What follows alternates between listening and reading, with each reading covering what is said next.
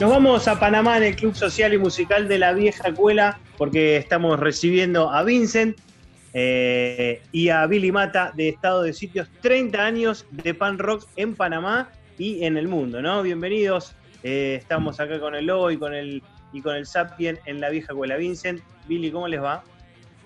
Bien, bien, todo bien, un domingo más en pandemia. ¿Qué se le puede hacer? ¿Cuántos van? Putas, ya cinco meses. ¿Cómo está el panorama ya? Cuéntenos un poquito cómo está el panorama eh, de contagios, muertes, encierro, ¿cómo, ¿cómo es el panorama ya? ¿Hay estado de sitio o no? No, realmente, realmente esto ha sido un absurdo lo que ha sucedido. El gobierno no ha sabido tratar el asunto de forma objetiva. Lo usual, se piden préstamos, se pierde dinero, la gente encerrada, negocios cerrando. Eh, ha sido esto una estupidez lo que ha pasado y bueno, la estamos pagando los ciudadanos comunes y corrientes porque las pandemias son para la gente rica. Cuando tú tienes dinero, cuando tú tienes un buen techo y tu alacena llena de comida, es muy fácil llamar a la pandemia y al encierro, a la cuarentena, pero ¿y los que no? ¿Qué? Ha sido una total burla esto. Es cierto. Eh, primero que nada, buenas tardes a todos. Gracias por la invitación a, la, a, sitio, programa. Muchas gracias, de verdad. Eh, bueno, sí, la pandemia acá en Panamá realmente, y en general yo considero que ha sido como, como un engaño, ¿no? Como, como una fantasía, porque han pintado todo, eh, me imagino que ha sido en todos lados, pero en Panamá eh, nos han pintado como esto era el apocalipsis, ¿no? Mínimo, aquí van a venir los aliens, Terminator, la plaga, tres bombas nucleares en Panamá y ya se iba a acabar todo. Y bueno, nos pintaron, nos llenaron de miedo y al final de cuentas nos hemos dado, nos, hemos percatado de que esto realmente no pasa, no pasa más de, un resfriado y común y a veces ni te das cuenta. Y bueno, hay personas que probablemente, no me consta porque no soy de ese, no estoy dentro de ese rango de personas, personas con, enfermedades eh, coronarias o afecciones cardíacas o que tienen una enfermedad o una afección, que son las que se deben de cuidar, pero estamos pagando los Las personas aquí que tienen dinero, que, que son millonarias y que son los que manejan, los que manejan la, la, maquinaria de este país, los grandes empresarios, esa gente voló desde el día uno de la pandemia, se fueron para sus casas de playa, sus mansiones de tres pisos en la playa, y allá están felices surfeando y, y, comiendo y, llevando su, su, vida normal, porque sus empresas no cierran, y en cambio aquí nosotros estamos, o se volaron para Miami o para Florida, y en cambio nosotros estamos aquí viendo qué vamos a hacer, ¿no? Sí, de alguna manera, quiero preguntar, te quiero preguntar cómo fue la decisión hace cinco meses eh, del gobierno. ¿Qué, se les planteó? Vos hablas del encierro acá en Argentina, se vivió una situación que es una cuarentena extendida y desde el principio con un montón de previsiones, ahora se están abriendo un montón de comercios. Pero ¿cómo fue en, Panamá, que si no me equivoco, tienen 2.000 muertos? Pero ¿qué, se, en Panamá, les... en, Panamá somos 4 millones de habitantes, contando todas las personas que, los extranjeros que viven con nosotros somos 4 millones de habitantes, somos este muy pocas personas. El país es un pueblo, literalmente. Somos un, somos un pueblo, somos menos que un pueblo en, Argentina o somos menos que un pueblo en, en, México, que el DF tiene 11 millones de habitantes. Así que imagínate, somos, si acaso somos 4. O sea, con todo, y contando los perros y los gatos, somos 4 millones de habitantes. Pero somos un país con, mucha, con muchas riquezas y, y esas riquezas están muy mal distribuidas porque son cuatro, cuatro apellidos que poseen todo el poder de la, de la, riqueza en Panamá y gobiernan todos los hilos de este país, gobiernan el poder político, eh, judicial y todo lo demás de aquí de Panamá. Y son empresarios, y son empresarios. Pero, Entonces, pero Vivi, eso es lo usual en todos los países. Eso es lo usual. perdón, ¿eh? y de alguna manera esto, todo esto también lo que, lo que evidencia una pandemia también pone muy eh, en primer plano las debilidades de un sistema completamente Sí, caótico y, improvisado. No, violento y que desplaza, siempre vive de los desplazados, de, dos clases. Entonces, digo, las pandemias lo que hacen es poner mucho más en evidencia la falencia de un sistema que ya está caduco hace muchos siglos quizás. Porque digo, el capitalismo es una consecuencia del feudalismo, digo, nunca hubo una sociedad superadora donde se preocupen los unos por los otros. Y la pandemia lo que hace es un estado de guerra, de barbarie, se pierde todo grado de civilización también. Sí, pero digo, nosotros no hemos dejado de seguir estado, haciendo prácticas del Estado feudal porque eh, yo se lo explico a las personas como, como abogado, se lo explico, de que si tú, si, si tú compras una residencia, esa es tu residencia, pero si tú le pagas feudo, impuestos al gobierno, esa residencia nunca es tuya. es, ahí está el feudo. Seguimos en las mismas prácticas. Total, somos un feudalismo. Yo sí, comparto sí, 100%, siempre lo digo. Sí, si tú vas a construir, tú vas a construir, compras un terreno, tú compras tu casa y, y, compras tu terreno, construyes tu casa, pero tú vas a construir un anexo, y vas a tener una pared o una habitación, tú tienes que pagar al Estado por esa habitación. Claro. Entonces, ¿cómo, es eso? Dentro de tu tierra. Por eso necesitamos pan rock. Por eso necesitamos pan rock en las venas. Exactamente. Entonces, a final de cuentas, nosotros tenemos que ver que todos todos estos gobernantes en Latinoamérica son como, son, son como condes que viven en castillos en cada país y su, su territorio a gobernar es eso y todos le rinden cuenta al gran papá y al gran rey supremo que es el imperialismo de arriba, ¿no? Entonces, ese es el modelo. Ese es el modelo. Y cuando algo no, algo no funciona bien en Latinoamérica, agarran a ese, a ese conde y ¡paf! lo sacan y meten a otro. O lo pintan del más malo y, y, montan a otro. aquí desde el primer día de la pandemia, aquí todo fue improvisado. Aquí se, todo se corrió una, una, todo fue un secreto a voces. Y, y un miércoles, el lunes dijeron que el miércoles era, era cuarentena total. Y todo el mundo por su casa y nadie podía salir. Entonces, tú te preguntas cómo, cómo voy a hacer yo en dos días para, para con un día de por medio para, para, prepararme para este tema que va a venir y que va a azotar a todo el mundo. Pero ¿qué pasó? Y sale el gobierno a, a vendernos política. Sí, que vamos a estar pendientes de todo, vamos a hacer esto vamos a hacer los otros. Nosotros realmente, con la cantidad de dinero que entra en Panamá, ellos prometieron un, un, un como una, un estímulo o una ayuda a las familias pero esa, esa, ese estímulo era de 80 balboas, que en Panamá no sirve para nada. Entonces... 80 dólares, efectivamente 80 dólares. 80 dólares, en Panamá no es nada. En Panamá no es nada. En Panamá tú para poder, para poder vivir holgadamente y, al margen, tienes que tener por lo menos un, ingreso de 1.400, 1.500 dólares para vivir apretado. Entonces 80 dólares para sobrevivir un mes, no, te alcanza. Una, una, una, eh, un supermercado para cuatro personas, papá, mamá y dos niños, o sea, eso tiene que ser para una quincena, puede ser de 150 dólares y, capaz ya está más. Entonces, con 80 dólares... No, eso está claro, pero yo creo que todos los estados hicieron algo similar. Digo, más allá de que estamos todos compartiendo la opinión de que la pandemia pone muy en evidencia las dificultades y las sociales, digo, también es muy difícil digo, enfrentarse a una pandemia. A mí intentando abstraerse un poco, es verdad, de, lo que está pasando, pero en el mundo nunca sucedió algo en simultáneo en todos los países. A mí me resulta muy extraño hablar con gente de diferentes países y que todos los gobiernos, más allá de que no lo compartamos o intentemos eh, mejorar o repensar alguna medida, todos los gobiernos tomaron la misma medida. El mundo está en cuarentena. Eso me parece completamente, si uno lo piensa como ficción, no se lo hubiese imaginado. Sí, exactamente. Eso, eso, es real. Nadie iba a pensar eso. Nosotros, nosotros como banda teníamos un plan de trabajo eh, eh, súper apretado y, súper completo y muy contentos de, de, de, que cómo, este año. ¿Cómo venía este año? ¿Cómo venía, este año? ¿Cómo, contame cómo venía este año?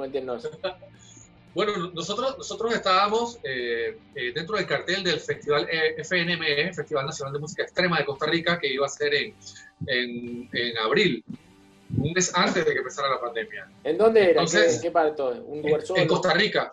En Costa Rica íbamos una gira íbamos a hacer una gira, pero éramos, éramos, éramos eh, la, banda eh, invitada internacional para el Festival Nacional de Música Extrema.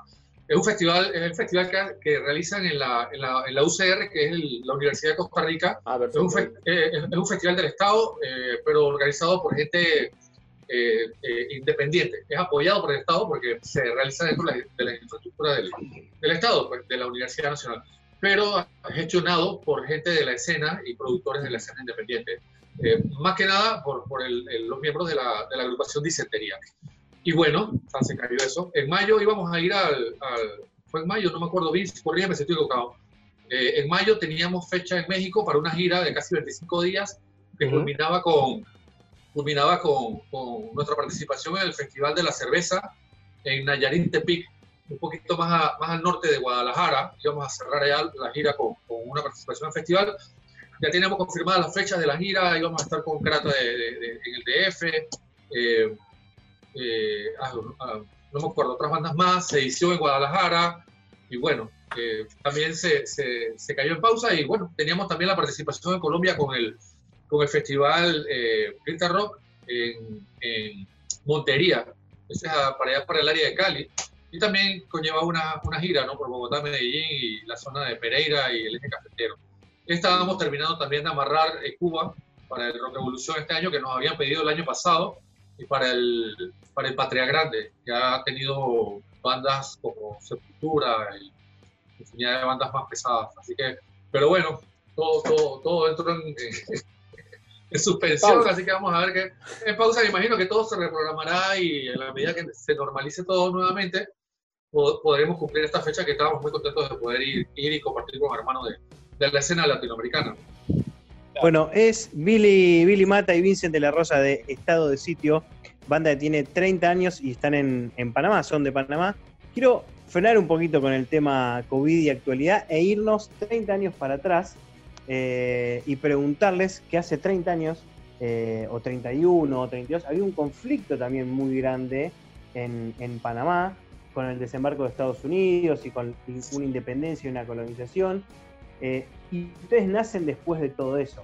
O sea, si yo no tengo, hay un conflicto militar muy grande, eh, salen de una dictadura, empiezan otra, algunos no lo, lo toman como dictadura la anterior, la invasión no la toman como invasión y la toman como una salvación. En ese contexto es el que nace Estado de Sitio y cuenten ustedes, Vincent y, y Billy, desde ahí un poco más de lo que se vive en Panamá. Para nosotros que en Argentina no sabemos mucho, eh, sabemos sí de la importancia del canal de Panamá, entendemos que por algo va ahí Estados Unidos a, buscar ese canal donde pasan las cosas y a, cobrar impuestos, básicamente. Pero denos un panorama de hace 30 años o más, un poquito más atrás, que es, es lo que da al nacimiento de, Estado de Sitio. ¿Qué se ve? ¿Qué, había en Panamá? ¿Cómo es? Bueno, este, si quieres abrir, yo, yo me cargo esta. Sí, dale, te voy a pasar la, la parte de la formación de la banda. Literalmente, digo, Panamá nació, cuando yo nací en el 76, yo nací en dictadura. Panamá tiene una dictadura férrea desde los años, de los finales de los 60, eh, una dictadura militar, disimulada que se, se terminó de concentrar en los 70 y se conformó ya al final como un partido que dirigía el país en el 79 con el Partido Revolucionario Democrático, PRD. que es quien nos gobierna hoy en día. Porque, porque, porque la gente tiene corta memoria aparentemente, o simplemente memoria selectiva. La, bueno. Convenida, memoria convenida se llama ahora. Así mismo, así mismo.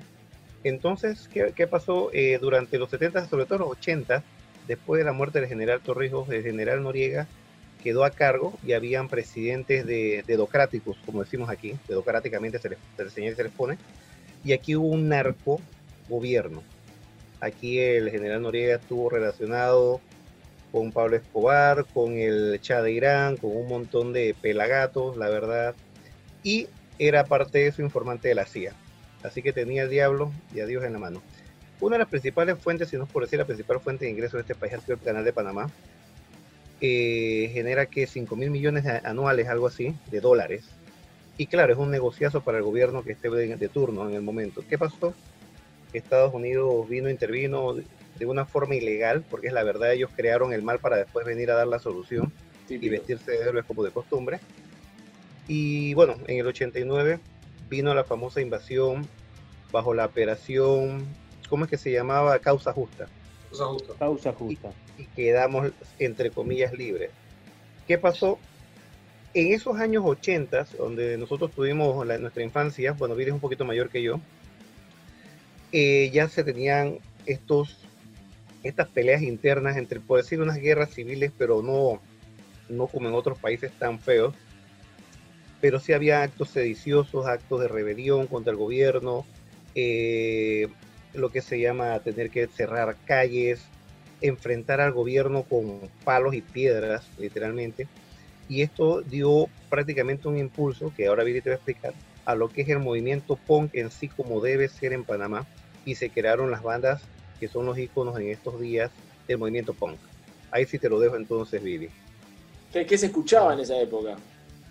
Sí, Metal, rock pop, vainas gay.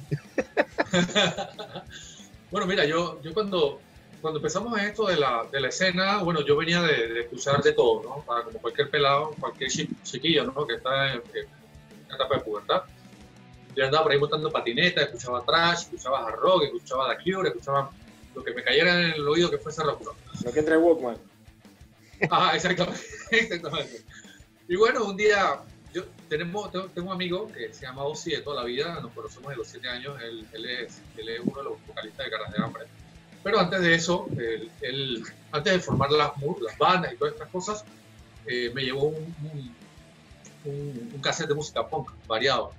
Y bueno, me voló la cabeza, me, me llegó después otro con TBS, me llegó uno con Exploiter y bueno, eso fue Topa Campeón. Ahí yo me di cuenta de que realmente no necesitamos tanto virtuosismo para, para poder eh, hacer música y manifestarnos y nosotros con una, toda esta efervescencia de la juventud y la rabia y, la inconformidad de todo lo que estaba sucediendo, nosotros vivíamos en un estado de sitio. Eh, ya te, estoy hablando que el 86, 87 la cosa ya se fue poniendo cruda en, Panamá, ya no había trabajo, no había dinero, no había nada, los militares ya estaban en la calle 24 horas eh, reprimiendo y desapareciendo a la gente.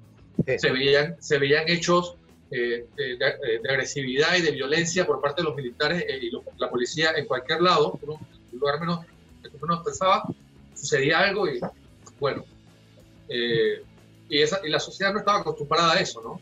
Entonces salían muertos por aquí, muertos por allá, desaparecidos por aquí, presos por allá. Bueno, toda la cosa se fue grabando. Eh, de ahí entonces empezaron a surgir las primeras bandas que yo recuerdo que fueron la, de, punk. Eh, te puedo decir que fue Diarrea, para, a mi concepto, considero que fue la primera banda subterránea de punk. y luego esa banda. ¿eh? Sí, e, ellos tenían un juego de letras. Exactamente. Ellos tenían un juego de letras que era DRA, si lo, si lo mencionas en inglés es como DRA. Entonces, no queremos a los ingleses, no lo creemos a los yankees. pues tenía un juego de palabras como diarrea, como diarrea. Entonces era como DRA, de diarrea. Entonces diarrea. Entonces era el, jueguito así, el, muy común en esa época, ¿no? Entonces tú sabes, ¿no? Uno, todas esas bandas siempre tenían como los nombres de fluidos y fecales y de saliva y de vómito y borrachera. Bueno, eh, Diarrea para mí fue como la primera banda, fue la que, la que arrancó eh, eh, y despertó el deseo de venir y agarrar una guitarra y empezar a, tocar. Y bueno. Mirá, dijiste diarrea y Vince ya agarró la guitarra. Se pegó igual a él. Yo me estoy cagando aparte, mirá qué casualidad. bueno, no, mentira, mentira. Esa banda posteriormente derivó en, eh, en otra banda que se llama Los Agitadores y surgieron otras bandas más, de Hambre, y luego surgimos nosotros, y, fue como la primera oleada de bandas de, de, de, esa época, ¿no? Nosotros, yo de lo que puedo acordarme, yo recuerdo que todavía eh, que en, los 80, en los 80 ya, en los 89 ya estábamos conformados, probablemente un poquito antes, pero yo como que siempre fue como en el 89 por el, por el tema de la invasión que nos agarró nosotros en, en el 20 de diciembre del 89, faltando cuatro días para, para las Pascuas, ¿no? Para, para, Navidad. Así que imagínate cómo pasó la gente cerrada en su casa y, y, y, sin un gobierno de turno. Pues, vivíamos una anarquía, eh, pero o sea, de violencia y de robos, hurtos, saqueaderas, así por todo aquí para más. Entonces, eh, esa, esa fue, ese es el panorama de lo que había en ese momento. ¿no? Y, y, previo a la invasión, eh, o sea, todo, todo, era represión. ¿sabes? Pero tocaban, ¿cómo, ¿cómo, salían a tocar en esa época, Billy? Bueno, vivíamos, tenemos que entender que el Panamá, eh, Panamá siempre ha sido un país muy, eh, muy ortodoxo, muy a la antigua, entonces... Pues imagino más bandas tocando afuera, ¿verdad? Pero la imagen es la más música un poco más caribeña, ¿no? No, no, no, no. Aquí, aquí, aquí tenía. La música en los inicios siempre ha sido como. Ponte tú como la escena de Medellín, así, bastante cruda, bastante fuerte. Y debido a eso, y obviamente eh, era, se debía a muchos factores, ¿no? Entre eso, la falta de, experiencia de tocar, ¿no? No, no, es que, que uno agarró y, ya sabíamos que eran unos virtuosos. Nosotros hacíamos música porque teníamos rabia, teníamos un mensaje que, queríamos sacar dentro de nosotros. no, pero era para demostrar que éramos buenos. Estás perdiendo también un punto que es importante aquí, lo que mencionó el compañero Martín, referente a que pensaba que aquí en Panamá la música es más caribeña siempre hay que recordar que nosotros siempre hemos tenido la influencia americana ah, toda la vida. Aquí siempre, mira, imagínate, aquí vinieron bandas que en muchos países latinoamericanos no llegaron antes. Aquí estuvo Joan Jett and Blackheart, tuvo Cinderella, ¿qué más estuvo? Sí, tuvo, tuvo los Jackson Five, por ejemplo. Había mucha influencia americana y aquí las primeras bandas de rock serias comenzaron en comienzo de los 70, comenzaron a hacer las primeras bases que realmente impulsó lo que era la época dorada de rock en general en los 80s y 90, que ha sido la época dorada de rock en Panamá. Claro, también vemos que en la época, no sé qué edad tengan ustedes, yo tengo 44 años, en la época de los 80 no había internet, no había YouTube, no había clases en línea. Eh, agarrabas la guitarra y tenías que ver cómo se hacía la cosa, mirabas el videito en MTV y bueno, si tú que el tipo hacía... Te miraba la mano. Tú ibas así y listo, era eso o agarrar tu raqueta de tenis y hacer el guitarra y se acabó. Porque no había otra. eso, eso clarito. Pero aquí, aquí hay de todo, como este país es un lugar de tránsito, es un hop. Como claro, le llega de todo ahí. Aquí hay toda mierda. Llegaba todo, llegaba porque tenías hasta rock asiático quizás que llegaba y cruzaba por el panal. Aquí hay de todo, aquí hay de todo, de todo. Y hay, influencias de cualquier país, de lo más loco que te puedes imaginar. No, pero viste que nosotros muchas veces vemos también que, el clima también influye en el, eh, en la composición y en, los gustos de, la gente. Por eso también, pero digo, es verdad que también con el canal que cruzaban, todo tipo de discos llegaban. Sí, aquí, aquí llegaba todo, todo tipo de música. Nosotros un país, en ese sentido, muy beneficiado en eso, en la interconexión, un, país turístico de cruce, teníamos mucha influencia en muchas cosas, pero yo creo que el, el rock y la escena, la escena under, más que nada, eh, nosotros siempre hemos, la, música que se mueve aquí es la música tropical, tú puedes decirlo. Entiéndase, reggaetón, eh, salsa, merengue, todo eso siempre ha sido el 90% o el 98% de lo que escucha la población en general. El rock es minoría, el rock es minoría eh, eh, en Panamá.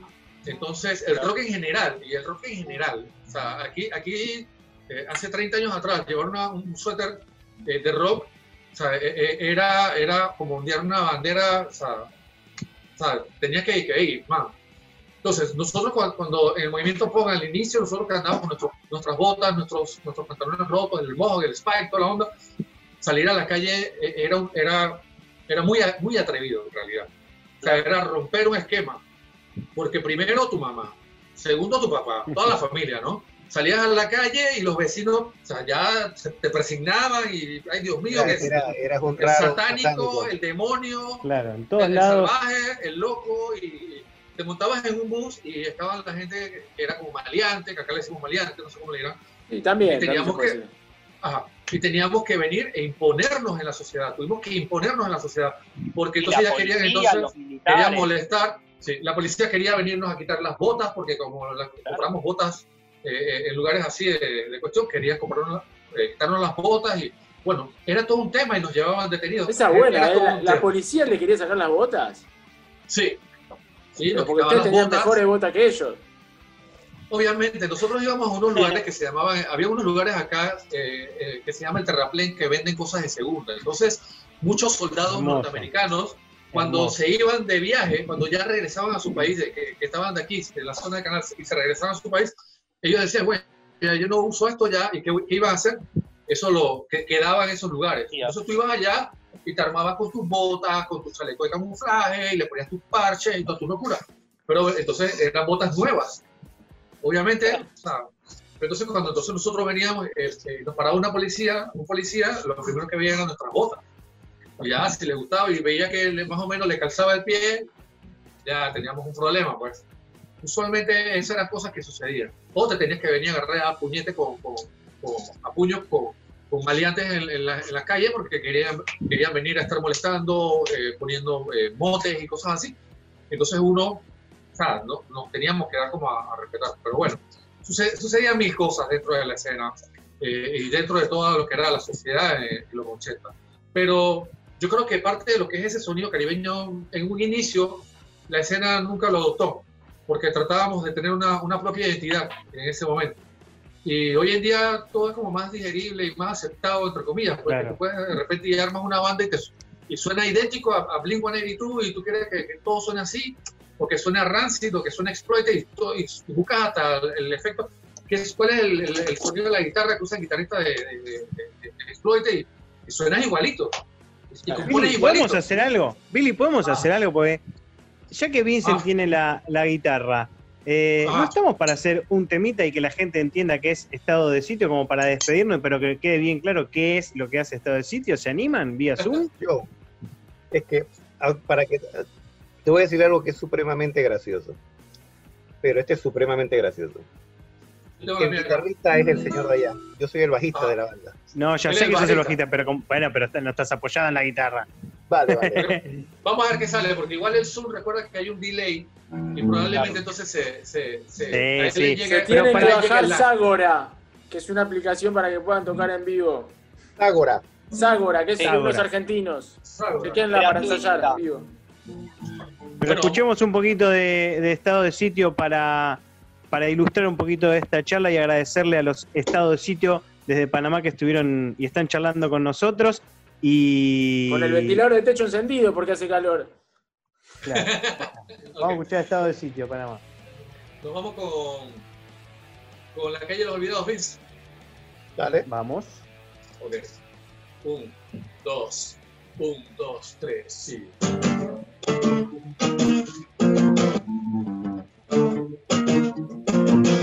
Por las calles de Latinoamérica, es mi lucha, es mi tierra, mi desayuno, no hay problemas, el gobierno no reprime, no le importan nuestras quejas. Y me levanto cada mañana buscar el brete, a dar la batalla.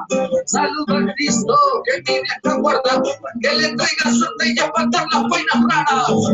Esa cara de mi ciudad, esa es la historia que te vengo que el cielo sin libertad, de mi gente pobre que sale a luchar.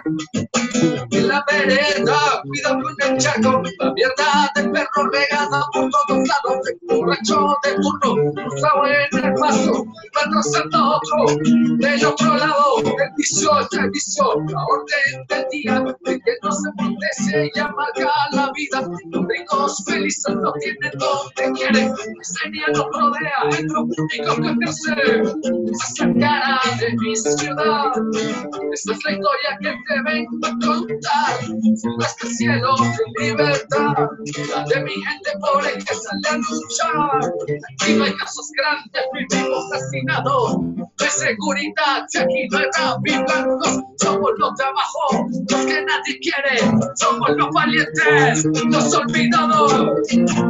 Estado de sitio en el Club Social y Musical de la Vieja Escuela.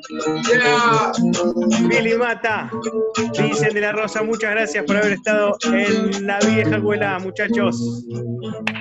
Hermoso, hermoso. Gracias. Muchísimas gracias, muchachos. Muchas gracias a ustedes, chicos, por el espacio y por la oportunidad y un gusto siempre, estamos a la orden. Eh, cuando quieran, son bienvenidos acá a Panamá, compartir con nosotros y esperamos poder vernos y poder llevar toda nuestra música a todos los oyentes del programa. Espectacular. Estado de sitio pasó por la vieja escuela. Nosotros, obviamente, vamos a escuchar otro tema de ellos, pero en este caso en estudio, y seguimos con más programa.